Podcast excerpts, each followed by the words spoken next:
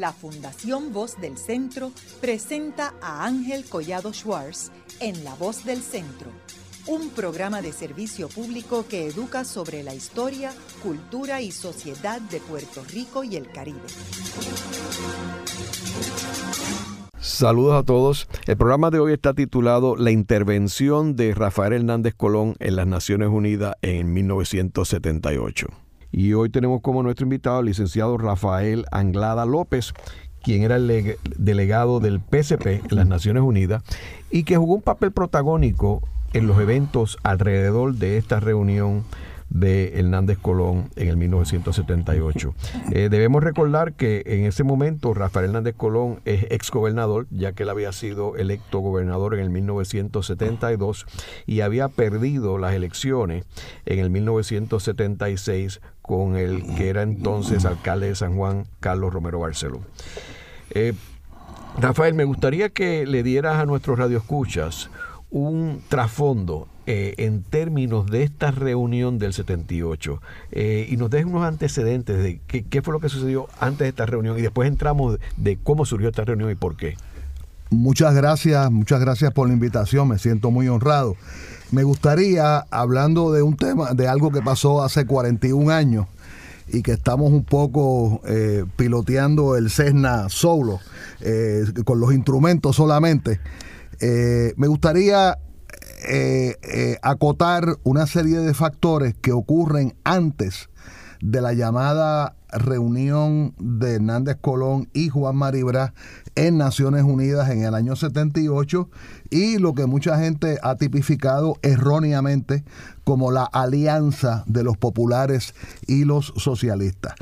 En el caso mío, humildemente, yo había representado al Partido Socialista Puertorriqueño por cinco años en Naciones Unidas de lunes a viernes de 9 a 7 de la noche, metido en los pasillos, cabildeando, conociendo gente, amarrando, amarrando compromisos. Este, y eh, pues yo llegué allí casi de un muchacho de 23 años y a los 28 eh, coincide que cesa sus funciones el embajador de Cuba, Ricardo Alarcón, y en el caso mío eh, fallece mi madre en San Juan y eh, yo estimo que es necesario yo regresar a Puerto Rico. Eh, tanto Alarcón había regresado a, La Habana como embajador de Cuba, como yo había regresado a San Juan. y el compañero Juan Maribra, que siempre lo, lo, quise como un segundo padre, me, me ordena de forma muy democrática que me vaya a trabajar a claridad con el compañero Carlos Rivera Lugo, pero que no acepte ningún cargo interno de dirección, jefe de redacción, nada, dentro del periódico para yo estar disponible para eh, tareas especiales, para asignaciones especiales, viajes especiales. Y eh, han ocurrido unas cosas antes de ese debate que yo quiero consignar. Número uno, eh, se estaban realizando un conjunto de reuniones privadas con el ex gobernador Roberto Sánchez Vilella. Estaba Maribra, estaba Carlos Gallizá, está Noel, que está disponible, estaba Juan Manuel García Pasalacua, estaba Roberto Resach Benítez y por supuesto junto al ex gobernador Sánchez Vilella, pues el siempre ayudante y también está disponible eh, Juan Fernández. ¿Y para qué eran esas reuniones? Esas reuniones eran una manera de, discutir el concepto de, la, del, parentesco que tenemos los independentistas y los verdaderos autonomistas. Eh, frente a lo que se entendía era una conspiración anexionista bajo la gobernación de Carlos Romero Barceló. Eso fueron una serie de reuniones, yo no soy parte de eso, yo estaba tranquilito redactando noticias recién llegado de Nueva York. Eh, y Juan apostaba políticamente a que Sánchez Vilella fuera a Naciones Unidas. Y como cuestión de hecho, Juan entendía que don Roberto le, se había comprometido a montarse en el avión e ir a Naciones Unidas y esa eh, ese viaje a Nueva York nunca aconteció. ¿Y para qué iba a ir Roberto? bueno, para llevar el mensaje de yo soy exgobernador, yo, yo soy, yo fui fundador del Partido Popular, eh, hay un problema colonial, ¿verdad? Eh, llevar un mensaje que en aquella, en aquel momento se interpretara como autonomista. Bueno, ese, ese, es un, ese es un concepto que quiero consignar. El segundo concepto es que nuestra relativa fortaleza en el comité de 24 era muy frágil. Era, era, era agarrándonos de un clavo caliente. De 24 países, nosotros quizás llegábamos a 8 votos.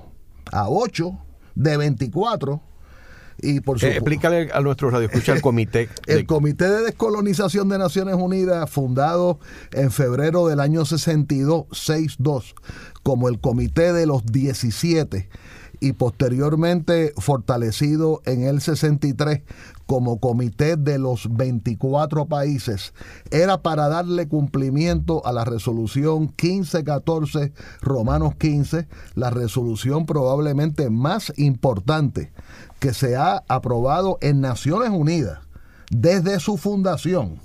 La resolución 1514 es la madre eh, conceptual, teórica, de todo lo que ha acontecido en términos del advenimiento de los territorios y los pueblos coloniales a su independencia.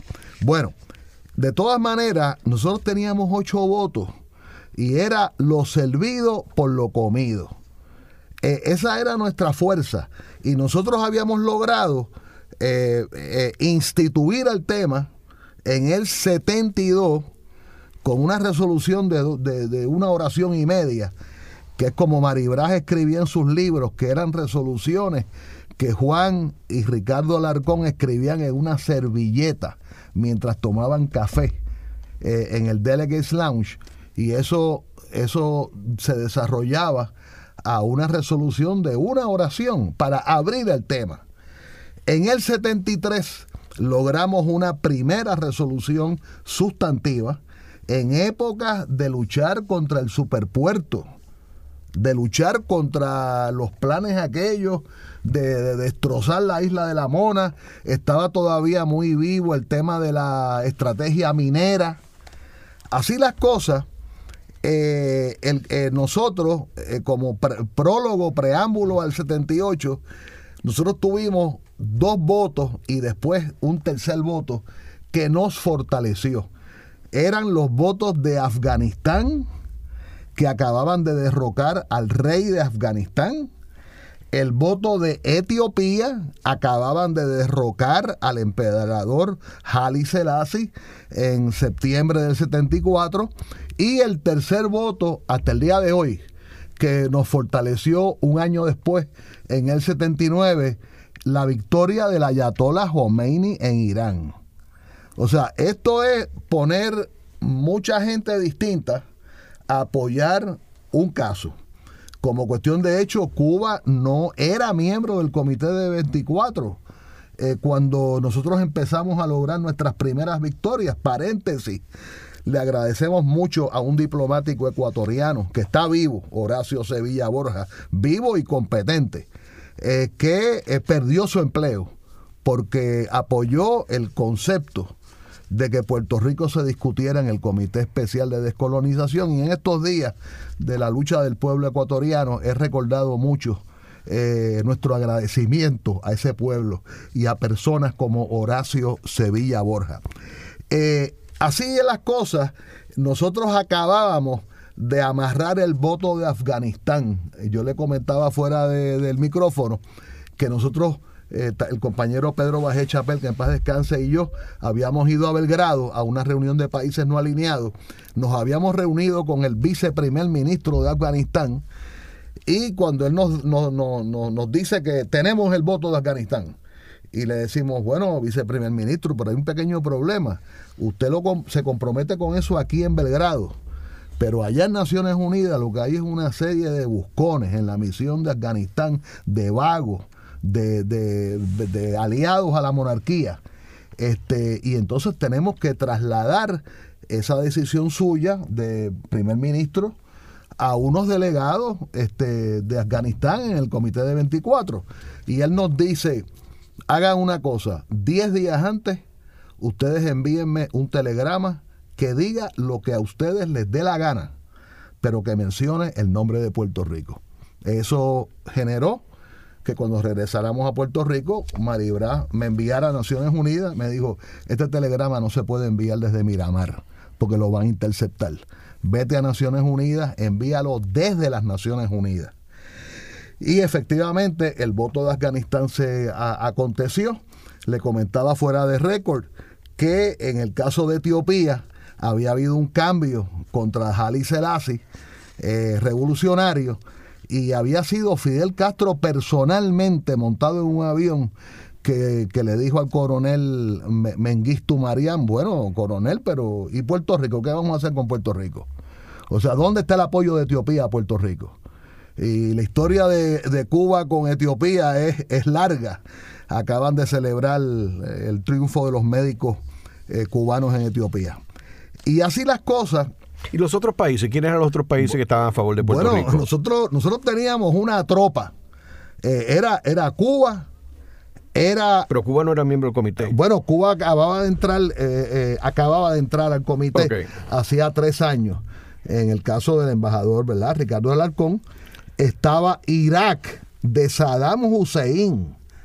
Uno de los que ahorcaron con Saddam Hussein nos apoyó a nosotros personalmente en una conferencia de no alineados en el 79. Estaba el voto de la Unión Soviética, de Bulgaria, de Checoslovaquia eh, y eh, el, voto de Siria. Ya mencioné, el, eh, ya mencioné a Irak y Siria que nunca, nunca han fallado. así las cosas, quiero también acotar que en la primera votación en el 73 habían tres países que habían votado con nosotros, la India, había votado con nosotros Mali y había votado con nosotros Yugoslavia y nos habían abandonado 74, 75, 76, 77. Ahora, Rafael, volviendo otra vez a, Roberto Sánchez Vilella, o sea, él decidió no ir a las Naciones bueno, Unidas. Bueno, era, era un misterio. De, momento no apareció, nunca se montó en el avión. ¿Y Luis Camacho estaba en esa reunión también. ¿Y cuál fue el plan B entonces? Bueno, el, realmente no fue un plan B. Ahí es donde hay que insertar la iniciativa de la llamada que hace Marco Rigao a Carlos Rivera Lugo. Eh, mira a Carlos, el el exgobernador Rafael Hernández Colón se quiere reunir con Juan Maribra. Paréntesis. Había toda esta idea eh, de grandes potencias de que eh, el gobernador quiere, quiere enviar a alguien a Cuba a, a discutir con los cubanos. Mire, usted no tiene que discutir nada con ningún cubano, vamos a discutirlo nosotros. Vamos a discutirlo nosotros y lo que nosotros discutamos y lo que nosotros eh, acordemos, entonces se traslada. Bien. Así las cosas, quiero insertar la, excelente entrevista que usted le acaba de hacer al compañero Carlos Rivera Lugo de cómo fue la cosa mecánica. Yo creía que la reunión había sido en la urbanización Santa María. Si Carlos afirma que fue en Aguas Buenas, pues pues eh, alabanza, pues fue en Aguas Buenas. Yo siempre creí que había sido en la residencia del doctor personal del gobernador en Santa María, bajo eh, la, eh, la sombrilla de que él estaba viendo a su doctor. Bueno, el asunto fue que un buen día yo acababa de llegar primero de Nueva York. Había llegado a Puerto Rico, había instalado mi familia en casa de mi padre y había ido a Belgrado básicamente a buscar el voto de Yugoslavia. Y llegamos y nos encontramos con el Cerro Maravilla, que yo me encontré con el periódico El Vocero en la aduana, la masacre del Cerro Maravilla, y me llama Mari Braj y me dice, me dice, Rafi, tienes que ir a Nueva York, otra vez. Eh, tienes que explicarles a los cubanos lo que está pasando era nosotros explicarle, actualizarle a la parte promotora, a la parte auspiciadora, mira, esto es lo que está pasando, estos son los muñequitos. Y entonces recuerdo que esa reunión debe haber sido un sábado por la noche y usted que conoce Nueva York mejor que yo, probablemente en el Waterfront Plaza en, Manhattan por, por la 38, en la residencia de un diplomático cubano de nombre Alfredo García Almeida, que está vivo, que está competente y que es un gran amigo de Puerto Rico. Y eh, eh, yo llamo a Alfredo y, le digo, mira, estoy en Nueva York, Maribras me envió, ta, ta, ta. Y me dice, pues vamos a reunirnos y entonces nos reunimos en su, en su entonces residencia y le digo, Alfredo, esto es lo que hay. Paréntesis, Alarcón ya se había ido de Naciones Unidas. A, Alarcón nosotros lo habíamos, sea, no solamente le había entregado su, su, su, título, ¿verdad?, como embajador de Cuba en la ONU, sino que le habíamos hecho recepciones, despedidas, etcétera. O sea, Cuba estaba en el tránsito entre la ida de Ricardo Alarcón y la llegada de Raúl Roa Couri, paréntesis, compañeros de universidad, compañeros de luchas universitarias en La Habana, de toda la vida, la misma edad, un nivel cultural exquisito, políglota, etcétera. Y este y así las cosas se le explica a Alfredo. Alarcón entiendo que se fue para ministro del Exterior. No, primero, primero fue viceministro. Y después ministro. Claro, este, entonces, pues, eh, eh, habían varias pequeñas batallas. Era, era, Alfredo, está pasando esto, esto es lo que se está discutiendo entre nosotros, esto es lo que nosotros queremos. Y paréntesis, queremos que Ricardo esté presente. Eh, lo cual era un problema, él acababa de despedirse, este, no tenía casa, este, ya no, él ya no era el embajador de Cuba en Naciones Unidas. Así las cosas, llega Raúl Roa Cobrí, que fue miembro de mi tesis doctoral hace cuestión de un año eh, y está en excelente salud, eh, y, y, llega al halcón y se, le, y se madura todo esto. Quiero, quiero acotar que no fue fácil, no fue fácil ni con nuestros amigos inmediatos, ni con nuestros amigos no tan inmediatos. Por ejemplo, no fue fácil para la Unión Soviética votar una resolución que, que, estableciera que la libre asociación era permisible bajo el derecho internacional en términos de, de anticolonialidad, en adición a la independencia. Eh, así que todo esto era, esto era, esto era, eh, eh, ¿cómo es? Fuerza y verdad. Este, esto era, esto era manejar una realidad política. quiero, quiero acotar dos cosas. Número uno, que nosotros de verdad creíamos en, en la unidad con los autonomistas para derrotar la llamada conspiración anexionista eh, número dos, hay que acotar que la percepción que tenía el PIB y la percepción que tenía el PSP eran percepciones eh, distintas y que fueron muy discutidas y crearon muchas discrepancias eh, posteriormente. Creo, creo, y le estoy hablando aquí al, padre de, de, la publicidad en Puerto Rico, creo que el Partido Popular posteriormente se embarcó en una percepción totalmente equivocada de que por culpa del debate de Puerto Rico en Naciones Unidas en el 78 ellos habían perdido las elecciones del 80. Ese, eso merecería quizás otra discusión otro día. Así que ahora quiero, ahora quiero decirle que la, la, experiencia que tuvimos con Hernández Colón en Naciones Unidas, que yo creo que es donde Carlos Rivera Lugo, pues eh, muy, ¿verdad? Eh, eh, correctamente, pues consigna. el debate duró exactamente 30 días.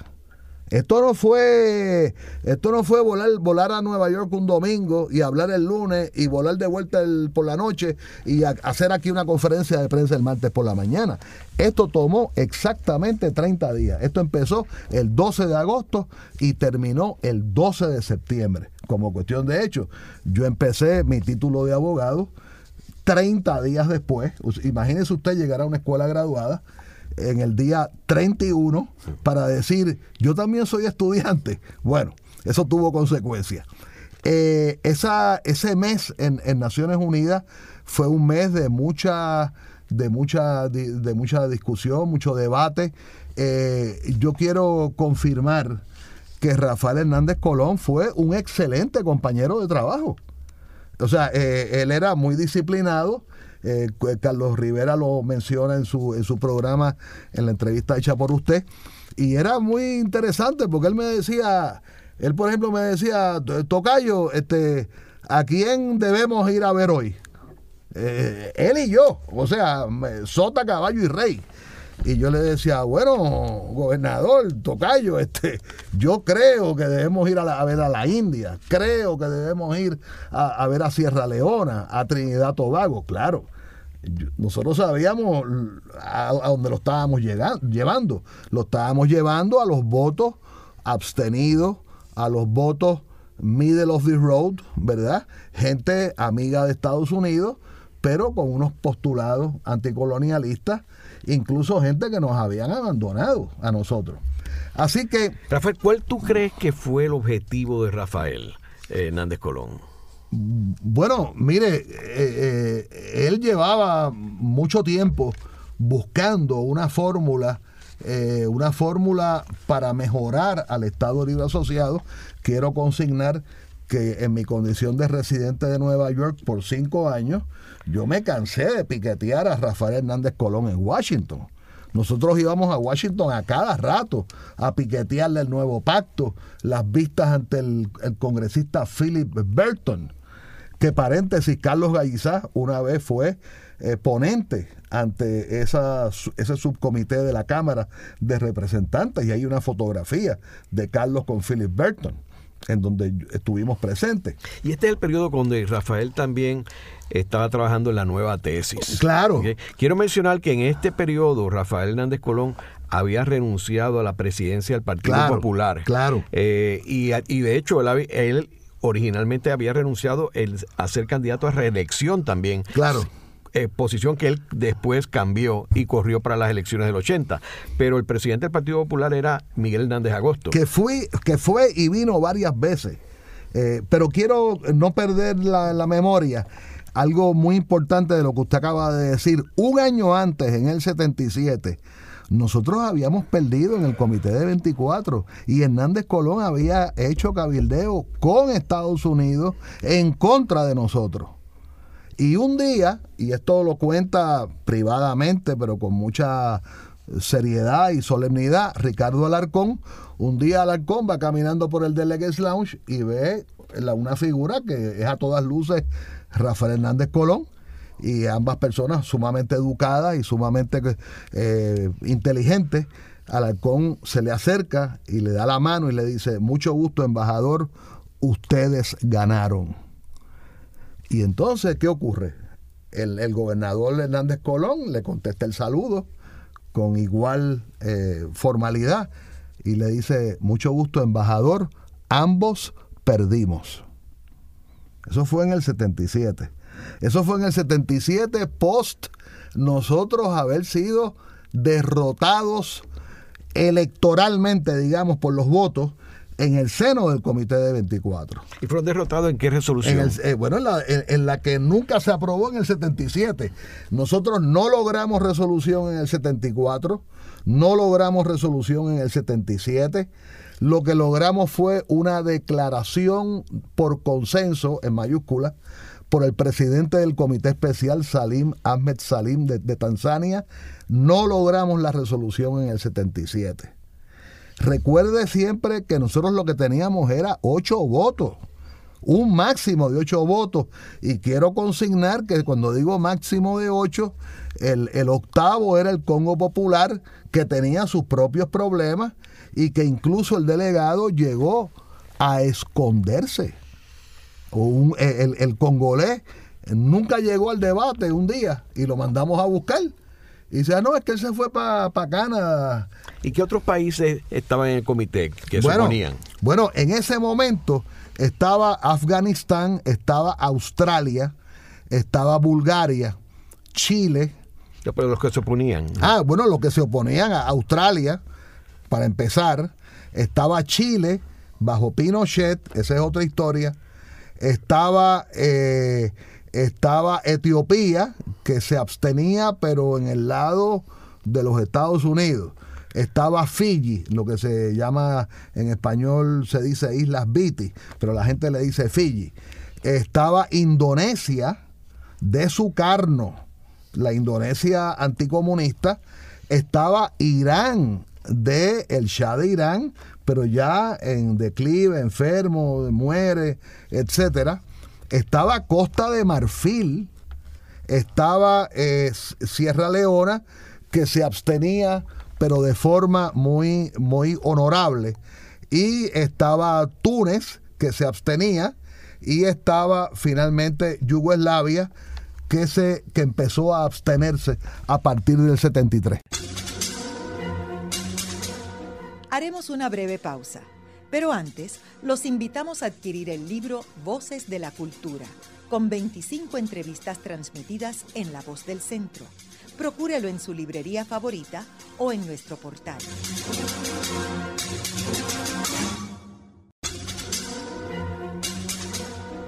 Continuamos con la parte final de La Voz del Centro con Ángel Collado Schwartz. Pueden enviarnos sus comentarios a través de nuestro portal www.vozdelcentro.org. Continuamos con el programa de hoy titulado La intervención de Rafael Hernández Colón en las Naciones Unidas en el 1978. Y hoy tenemos como nuestro invitado a Rafael el licenciado Rafael Anglada eh, López, quien era en aquel momento eh, delegado en la, eh, del Partido Socialista Puertorriqueño en las Naciones Unidas.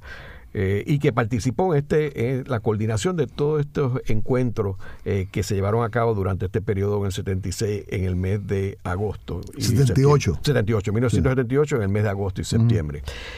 Rafael, tú comentabas antes sobre la visita de Hernández Colón a distintos funcionarios eh, de las Naciones Unidas. Eh, ¿Te recuerdas algunos específicos? Bueno, me recuerdo muy claramente de, usted me preguntaba fuera del micrófono de Federico Hernández, Hernández Denton. Sí recuerdo la presencia de Federico Hernández Denton, pero no recuerdo si fue 78 o si fue previo al 78. Pero tiene, debe haber sido en el 78. Alfonso López Char entonces alcalde de, Dorado, entonces un hombre joven, era un hombre de toda la confianza de Rafael Hernández Colón. Miguel Hernández Agosto fue y vino varias veces a, a Naciones Unidas. Y recuerdo Hernández Colón haciendo llamadas a Puerto Rico desde los teléfonos entonces públicos del Delegates Lounge, tratando de tener un control de qué estaba pasando en la Junta de Gobierno o sea, un político al fin, o sea, un, una, una, una máquina política y un estratega político. Él estaba preguntando en todo momento qué dice este, qué dijo aquel, eh, qué acordaron anoche. Este, como si él estuviera metido en la Junta de Gobierno de los populares en ese momento. Estaba Severo Colberg eh, vivo, pero no recuerdo a Severo Colberg padre en, Naciones Unidas en el 78. ¿Y Marcos Rigao? Bueno, Marcos también, o sea, todo lo dicho por, todo lo que ha dicho Marcos en otros programas eh, y todo lo que dijo Carlos Rivera Lugos en el programa suyo debe quedar, eh, debe quedar como, como base. Mi única discrepancia es que algunas veces nos estamos atribuyendo eh, autorías de los textos, de que yo escribí esto, aquel escribió lo otro. Esos textos son consensuados. Esos textos se escribe en un anteproyecto, se lleva, se trae. Eh, en última instancia, uno no es quien lo presenta. Uno tiene que tomar la, opinión del país que, presenta un, un texto. Posteriormente, nosotros por muchos años se radicaron los proyectos eh, conjuntamente Cuba y Venezuela. La Venezuela de Carlos Andrés Pérez, no la Venezuela de Hugo Chávez ni la de Nicolás Maduro. Tanto en el caso de Cuba como en el caso de Venezuela, el apoyo a la independencia de Puerto Rico es un apoyo de los estados, es, una conducta de Estado. De, de, gobierno en el mejor sentido de la palabra, claro, excepto las dictaduras militares. Ahora, Rafael, tú comentaste que en el 1977 Rafael Hernández Colón estuvo en contra de la resolución, o sea, a favor de la posición de los Estados Unidos. Sí, sí. Y en el 78 había cambiado de posición. ¿Qué tú crees que sucedió que lo hizo cambiar? Bueno, quizás no le puedo contestar toda la pregunta, ¿verdad? No tengo esa capacidad. Pero estaban ocurriendo muchas cosas. Por ejemplo, en la relación personal entre Alarcón y Hernández Colón, intervino, eh, si no recuerdo, eh, Nat King Cole, eh, el movimiento negro cultural en Nueva York y áreas adyacentes. Paréntesis, Alarcón era muy amigo de Andrew Young. Este, y cuando Andrew, Andrew Young viene a embajador en la ONU en el 77, bajo la presidencia de Jimmy Carter, Andy Young le está preguntando a Ricardo Alarcón dónde poner la niña en la escuela y dónde mudarse.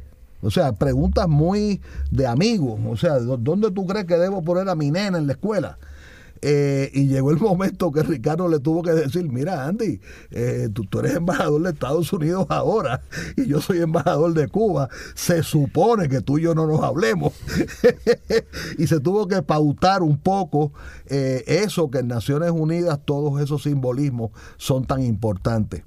pero habían sido amigos antes y fueron amigos después y todo bien. Yo no, no le sé contestar, habría que examinar bien qué pasó entre ese 77, entre ese otoño del 77 y ese junio, julio del 78. Y, qué, y qué incidencia puede haber tenido el conjunto de reuniones que el independentismo había tenido ya con Roberto Sánchez Vilella y está Juan Fernández, le, dije que estuvo Luis Camacho, que estuvo Noel Colón Martínez, eh, que estuvo eh, Carlos Gaizá, por supuesto. Eh, sí, sí hay un detalle que es interesante, que en el pero esto fue en el 1976, cuando el último año de Gerald Ford, la presidencia de Gerald Ford, donde él pide un análisis a los principales eh, departamentos de su gobierno sobre la culminación del Estado Libre Asociado. Y todos unánimemente determinan que el Estado Libre Asociado no puede culminar ni se puede desarrollar bajo la cláusula territorial de los y la, Estados y la brincadera de la verja en el aeropuerto del Luis entonces, Marín. Y entonces Ford ahí es que viene y dice, bueno, si no se puede desarrollar el ELA, pues yo creo que debemos ir a la estadidad. Y él presenta la resolución eh, eh, para que Puerto Rico se le dé la estadidad, que no va a ningún lado, el ni siquiera se va. de Vail, Colorado que hasta eso fue una ofensa. Eh, un presidente en el último día, en los últimos días de su presidencia, hacer un pronunciamiento en un área de jugar golf, en un campamento de golf en Vail, Colorado, eh, era, era, el, era la paga que le hacía un presidente republicano que nunca se, se, nunca se hizo famoso por su inteligencia, eh, Gerald Ford. Eh, fue, ese pronunciamiento fue diciembre 31 de 1976. Y entonces ahí, claro, ahí viene Jimmy Carter, viene toda la época de, de nuestros amigos queridos extinto Juan Manuel García Pasalacua, Franklin Delano López. Habían una serie de puertorriqueños, eh, todos ellos muy bien ubicados en Estados Unidos, que jugaron un rol eh, ahí en, ese, en esa vuelta. Ahí estaba Gabriel Guerra Mondragón, que después fue embajador de Estados Unidos ante Chile bajo Jimmy Carter. bajo Clinton, bajo Clinton. bajo, bueno, Bill Clinton bueno, bien, bajo, sí, correcto, bajo Clinton, pero él ya venía, él estaba en el grupo de puertorriqueños que apoyaron a Jimmy Carter. Ahí estuvo José Cabranes, que después eh, fue nominado como embajador de Estados Unidos a Colombia. Él no lo aceptó, o la esposa no lo aceptó, y entonces el juez, el presidente Carter lo nombró juez federal hasta el día de hoy.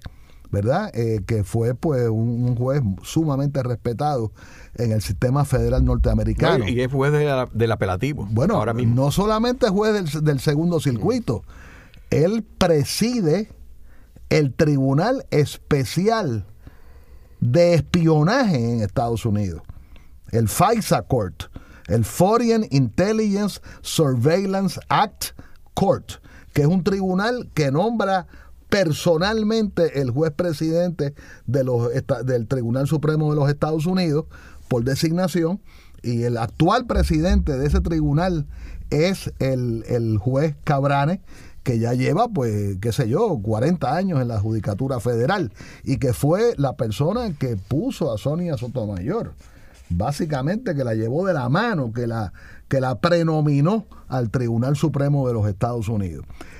Así que eh, en ese intervalo de 77 a 78 eh, sería un tema de, mucho estudio y de bajar muchos libros este, eh, en muchos lugares distintos, pero efectivamente en el 77 Hernández Colón estuvo en contra nuestra en, en Naciones Unidas, en alianza con la Embajada de los Estados Unidos en el primer año de la presidencia de Jimmy Carter eh, pero básicamente todavía usando los, los, viejos expertos del Departamento de Estado aliados al Estado Libre Asociado, que no eran exactamente los nuevos expertos. Este, ahí está no solamente el, tema de Andy Jones, sino quien sucede a Andy Jones, Donald F. Eh, McDonald, que era un académico que era un experto en el tema de las Marianas. Eh, Rafael, y entonces, la participación de Rafael Hernández Colón en la ONU. Sí. Eh, ¿Cuándo fue? Bueno, eh, no, no, Él no, habló en el comité. Sí, sí. ¿Cuándo fue esa? No solamente habló en el comité, no solamente habló en el comité. En ese largo mes, recuerde que no tengo los transcritos al frente mío. Este, me acaban de anunciar que, que voy para Nueva York dentro de dos semanas. Y eso quiere decir en español que yo me sumerjo en la biblioteca de Naciones Unidas, Doug Hammarskjöld. Eh, y ahí pues paso mi, aparte de estar con los nietos, pues paso eh, días muy agradables. Pero le voy a leer, le traje, usted me puso a estudiar y a trabajar de verdad. Llegó, el, llegó un momento en que la resolución estuvo en peligro, el proyecto de resolución del 78, y hubo que maniobrar y, y provoca que hayan tres cartas. Una carta firmada por Maribraz y por Eneida Vázquez, presidenta del Comité Puertorriqueño de la Paz, el 7 de septiembre del 78, una carta firmada por Rafael Hernández Colón y una carta firmada por Rubén Berríos Martínez. Por alguna razón, Rubén Berríos Martínez quizás no quería firmar el mismo documento de Rafael Hernández Colón, ¿verdad? Eh, pero eso se lo podemos preguntar a Rubén Berrío y él tendrá pues un mejor recuerdo que el mío. Pero la carta de Hernández Colón, aquí yo tengo una fotocopia del original. El original se me extravió, pero debe estar en los archivos eh, íntimos de Naciones Unidas. I wish to convey to the committee my firm opposition to the amendments presented by Australia to the resolution introduced by Cuba and Iraq. O sea, él se pone ahí, estoy en contra de las enmiendas de Australia al proyecto de resolución presentado por Cuba e Irak. These amendments subject the effectiveness of the right of self-determination of the Puerto Rican people to a vague plebiscite call for 1981 by a governor whose term expires in 1980 and who has publicly opposed the suggestion of the ambassador of the United States mentioned in the amendment that official UN observers be sent to Puerto Rico for the would be plebiscite. I further believe that these are not really amendments at all, but a substitute resolution totally inadequate to correct the historically undeniable situation that the United States has been indifferent at best and contrary at worst, as in the case of President Ford, to the effects of the Puerto Rican people to modify their existing status according to their democratically expressed wishes, firmado por Rafael Hernández Colón, former governor of Puerto Rico, 7 de septiembre de 1978. Y ahora recuerdo que cuando el australiano, que lo otro, lo próximo que hizo en, en enero del año que viene fue irse del comité, el australiano radicó estas enmiendas y un poco mutiló el proyecto de resolución, yo estaba detrás de Juan Maribra. Cuando le manda un mensaje el presidente Salim, un hermano nuestro de, Tanzania, realmente de Zanzíbar, y le envía a Maribra, mira, esto es lo que están radicando los australianos. Y Juan le manda a decir, para esas enmiendas mejor matemos el texto. mejor que no haya resolución. ¿Y qué es lo que decía la resolución? Eh, la enmienda. Sí, no, la resolución eh, que se presentó. Mira, para eso tengo que ir a Naciones Unidas un momentito a buscarte los originales en cinco idiomas. En cinco idiomas. No, pero dime, pero, pero eh, eh, esa, esa, esa, ese texto lo tengo aquí transcrito. ¿Pero qué es lo que decían? Bueno, básicamente aquí está. las partes sustantivas reafirmar el derecho inalienable del pueblo de Puerto Rico a la libre determinación y la independencia de conformidad con la resolución 1514-15 de la Asamblea General, reafirmar que el pueblo de Puerto Rico debe decidir su estatuto político futuro y procurar su mayor desarrollo económico, social y cultural, afirma que la libre determinación del pueblo de Puerto Rico es un proceso democrático deberá llevarse a cabo mediante mecanismos libremente escogidos por el pueblo de Puerto Rico en completa y total soberanía de conformidad con la resolución 1514, Romanos 15, que entre otras cosas dispone el pleno traspaso de todos los poderes al pueblo del territorio, mayúscula territorio, y que toda decisión relativa al estatuto deberá constar con la aprobación del pueblo puertorriqueño oiga esto, considera que las persecuciones, hostigamientos y medidas represivas, esto es apoyado por el Rafael Hernández Colón, de que han sido objeto permanentemente las organizaciones y personas que luchan por la independencia constituyen violaciones del derecho nacional del pueblo puertorriqueño a la libre determinación e independencia considera que en el evento de que el pueblo de Puerto Rico decidiera formar una república independiente, tendrá derecho a recuperar la totalidad de su territorio nacional. Pensemos en Vieques y en Culebra, incluidas todas las tierras que utilizan actualmente las autoridades del gobierno de los Estados Unidos. Considera también que toda forma de asociación libre, entre Puerto Rico y los Estados Unidos deberá ser en condiciones de igualdad política a los fines de que respete plenamente las disposiciones de las resoluciones y decisiones pertinentes de la Asamblea General y del derecho internacional aplicable y deberá reconocer la soberanía del pueblo de Puerto Rico. Eh, Rafael, ¿y esta resolución qué pasó con ella? Se aprobó. ¿Por cuántos votos? Se aprobó, mira, me falta la los votos, pero deben haber sido 10 a 10 contra 1 con un montón de abstenciones, porque recuerde, teníamos el voto de Afganistán, o sea, el telegrama se había enviado, el primer ministro de Afganistán cumplió su palabra, teníamos el voto de Afganistán, teníamos el voto de Etiopía, generado por la conversación de Fidel con Mengistu Mariam en un avión entre, entre entre Etiopía y, Yemen democrático. Eh, y todo esto lo apoyó Hernández Colón. Él, a cambio del parrafito que yo le mencioné de la libre asociación, pues obviamente había que apoyar. Próximo párrafo.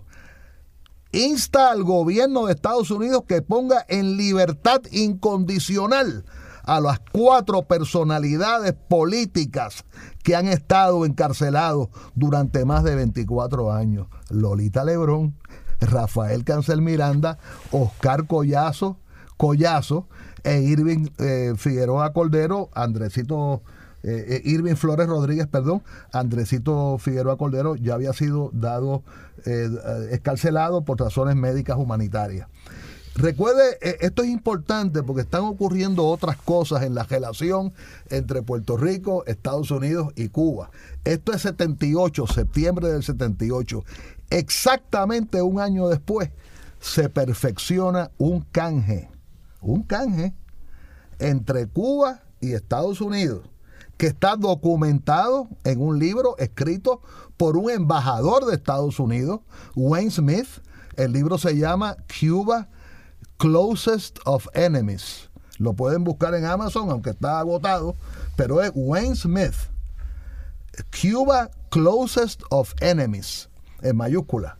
Y en ese libro, el entonces embajador de, Estados Unidos en Cuba narra cómo se estaba dando un canje que estaba predicado en la palabra de caballero, de ser humano, diríamos ahora, eh, hablando más, correctamente en términos de género, en la palabra de Fidel Castro.